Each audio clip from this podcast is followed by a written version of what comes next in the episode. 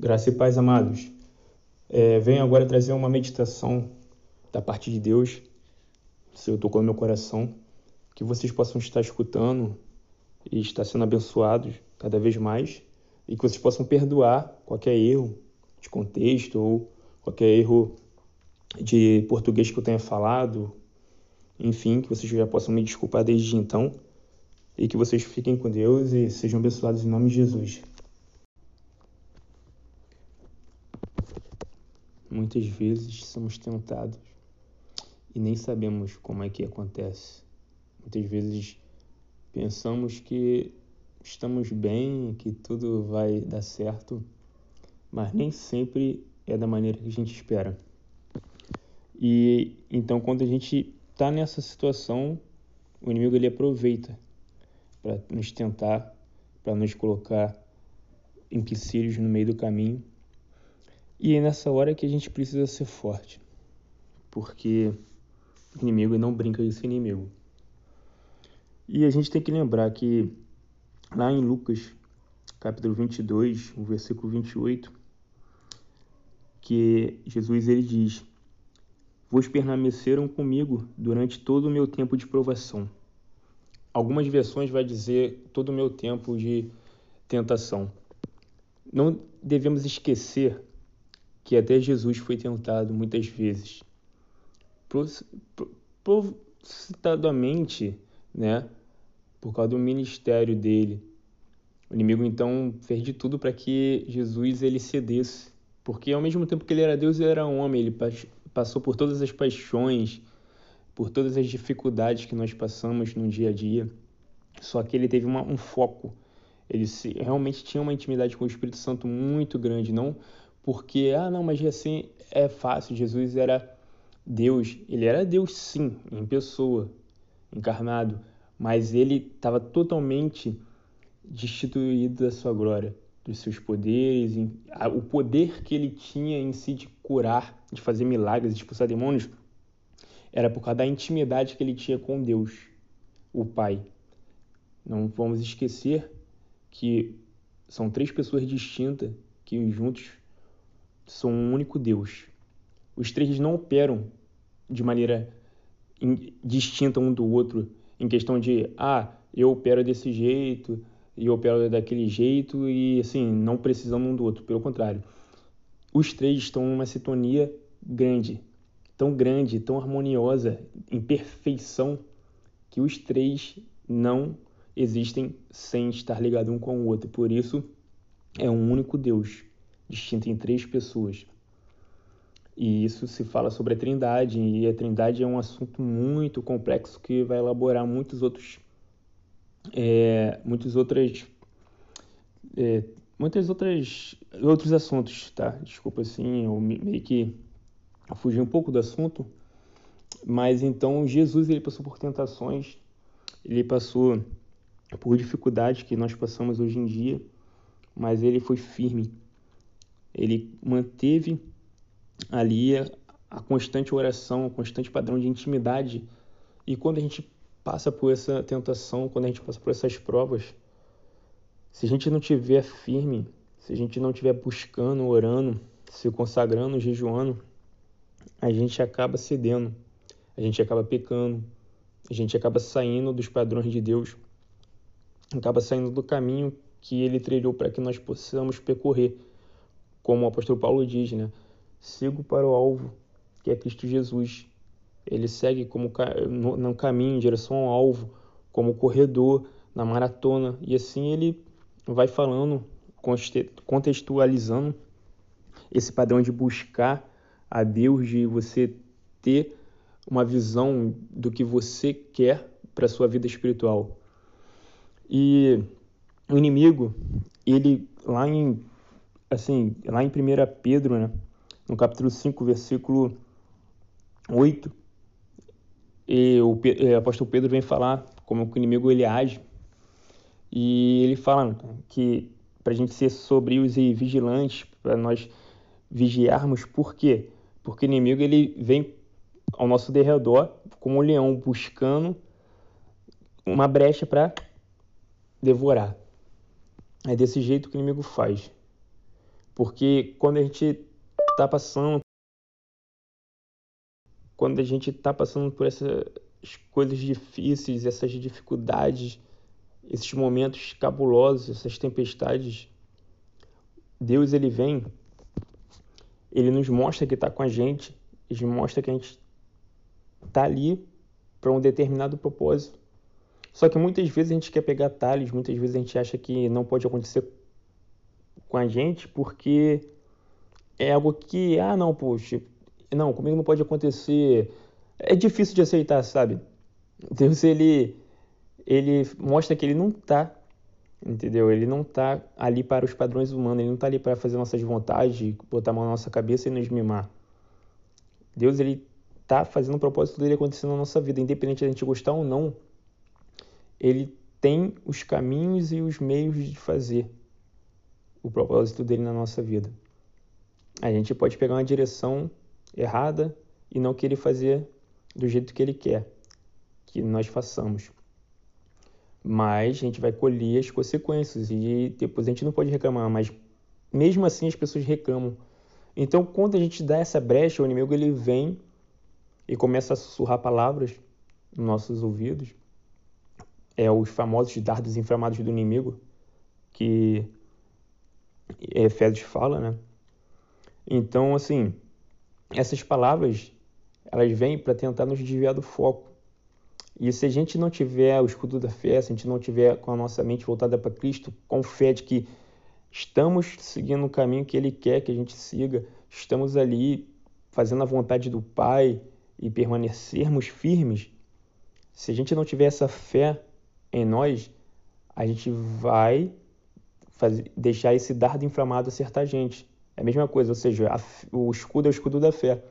Então, se você não tiver a fé, o escudo, os dardos vão acertar a gente e aí vai sangrar. E aí o que, que acontece?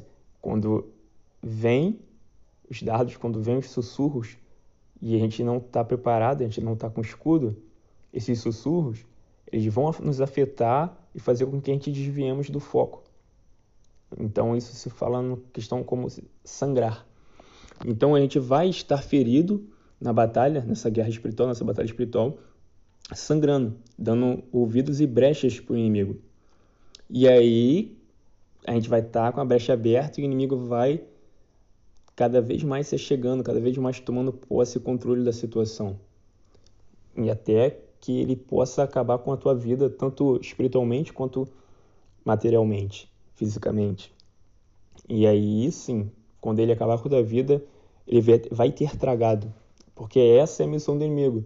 Ele destruir, ele nos devorar, até que a gente não possa mais estar respirando.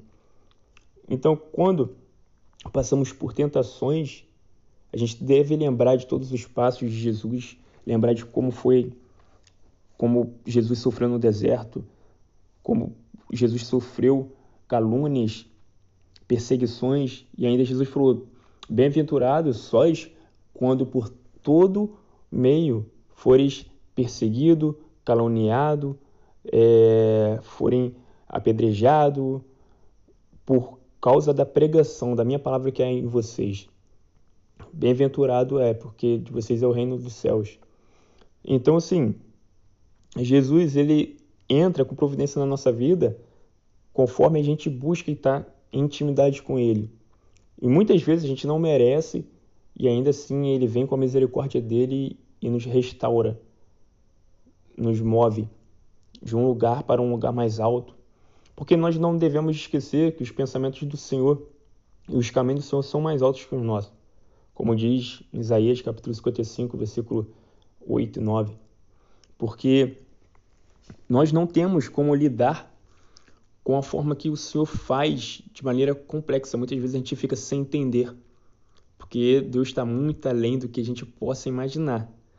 Como diz lá, né? É, em Efésios capítulo 3, versículo 20, se não me engano, que diz que é, Deus é poderoso para fazer muito mais do que pedimos e pensamos, segundo o seu poder que opera em nós. Então, quando a gente menos percebe, Deus está operando e está fazendo que a gente avance, prossiga para o alvo. Mas a gente deve resistir à tentação com fé, com ousadia, porque em Tiago capítulo 4, versículo 7 vai dizer: Sujeitai-vos a Deus, resistir o diabo, ele fugirá de vós. Quando a gente se sujeita a Deus, a gente está aqui, Senhor, eis-me aqui, faça teu operar em mim, faça a tua vontade sobre a minha vida. Aí sim a gente está se sujeitando e podemos ter forças para resistir ao diabo. O Espírito Santo vai estar morando em nós e essa intimidade que a gente gera com Deus, conforme a gente vai buscando, vai orando, vai se consagrando, vai lendo a palavra, vai jejuando, essa intimidade faz com que nós possamos ter virtude, poder do Espírito Santo sobre nós e podemos resistir então às astutas ciladas do inimigo.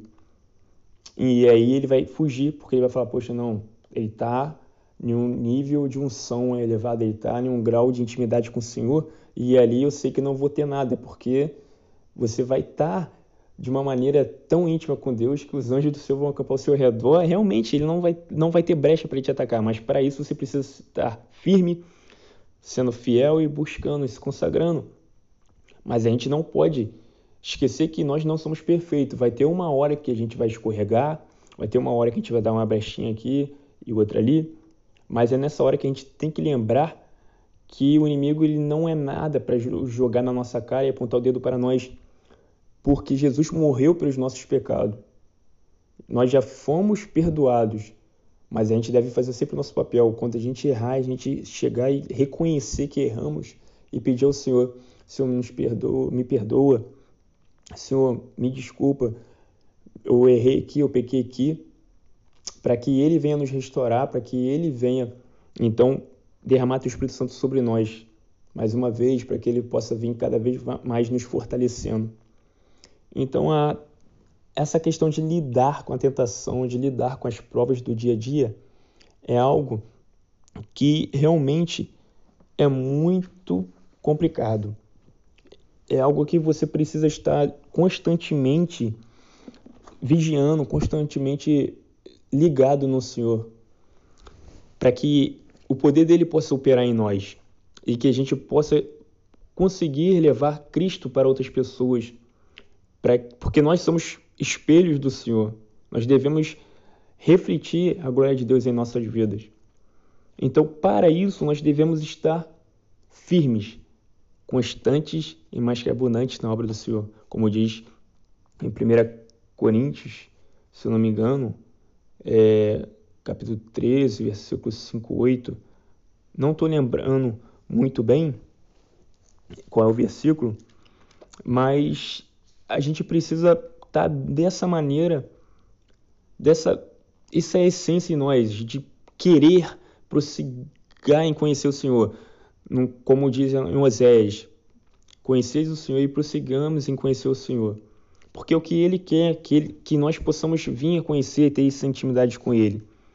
Jesus, Ele morreu por nós para que nós possamos estar cada vez mais perto do Pai. Porque quando Ele morreu, Ele nos livrou do pecado, Ele nos livrou da morte.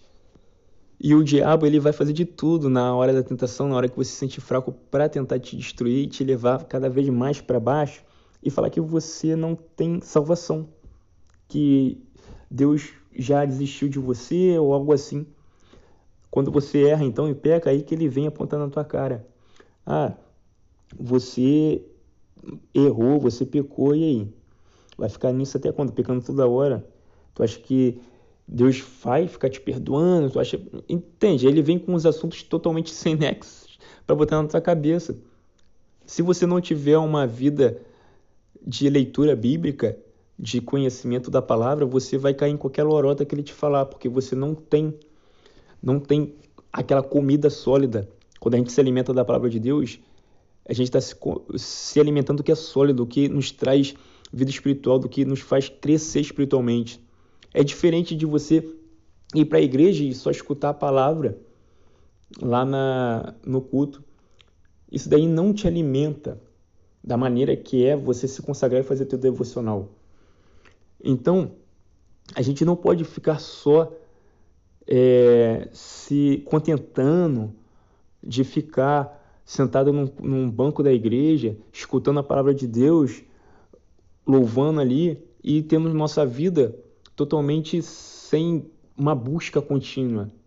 Isso daí não faz você crescer, isso daí não faz você ir além do que Deus tem para você, ir até o alvo, até o caminho, que é o caminho estreito, porta estreita, é algo que não vai te levar para lugar nenhum. Crentes de banco não são verdadeiros cristãos.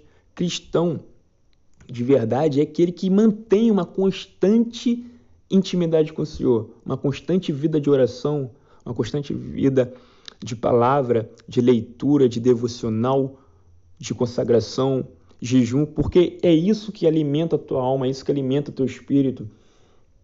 E que a gente possa entender que Deus ele requer intimidade, porque nós somos filhos.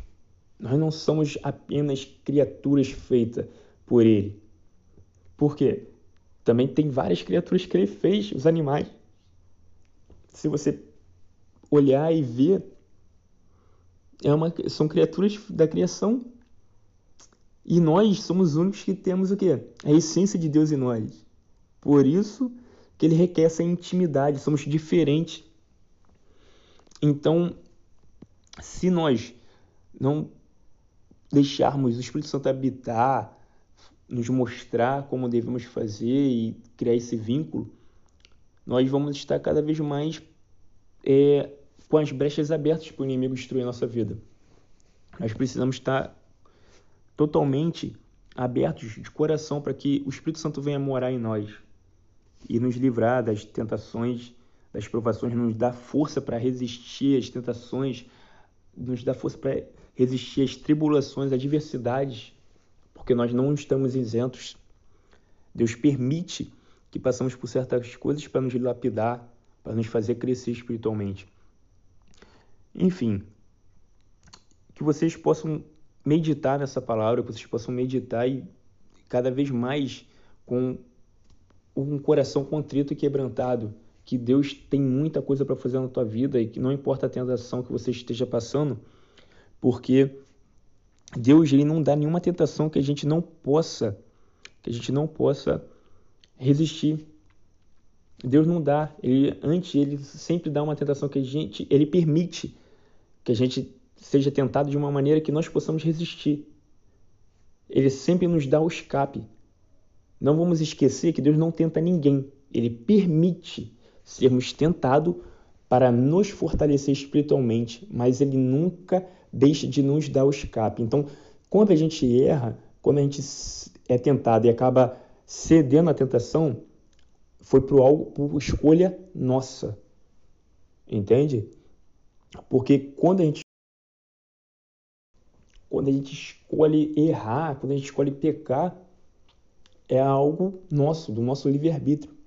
Deus deu lá o escape, Deus mostrou lá o que devemos fazer para escapar, para sair daquela situação, e muitas vezes a gente não faz o que Deus pede para a gente fazer, e aí a gente cede. Então, tudo que acontece na nossa vida é permissão de Deus. A tentação é permissão de Deus, mas quem te tenta é o inimigo. O adversário ele faz de tudo para que você caia e tropece do caminho. Agora, quando a gente está passando por uma provação, é que Deus permite e às vezes traz certas situações na nossa vida que não é o inimigo, para que nós possamos ser lapidados, sermos transformados, sermos restaurados e cada vez mais fortificados em Cristo Jesus. Seu Espírito Santo vai ministrar na nossa vida, na diversidade, na tempestade, na tribulação, naquela luta, naquela batalha, ele vai ministrar na nossa vida. E vai nos fazer ser mais forte para que possamos lidar com coisas muito maiores no futuro. Para ministrar vidas, para ganhar almas. Então, ele permite que passamos por essas coisas para que a gente tenha uma carga para apresentar na frente uma experiência para lidar com certas situações mais à frente também. Então, que a gente possa ter em mente isso e deixar e permitir que o Espírito Santo venha trabalhar na nossa vida de maneiras que nós não temos como entender. Não reclame, não murmure, não tente entender de, de qualquer maneira, porque Deus ele trabalha de uma maneira insondável e você precisa apenas permitir, apenas confiar no Senhor e dizer: Senhor, faça a tua vontade na minha vida. Estou aqui, faça o teu querer, estou disponível e eu sei que o que tu tens é o melhor para mim. Então, que a gente possa confiar em Deus, que a gente possa deixar o Espírito Santo nos ministrar, para que futuramente a gente seja pessoas melhores e possamos ganhar almas, lidar com vidas, ajudando, levando a ter um encontro com o Senhor Jesus e trabalhando de uma maneira mais sábia na obra do Senhor. Fiquem na paz, galera. Que o dia de vocês sejam abençoados. Graça e paz.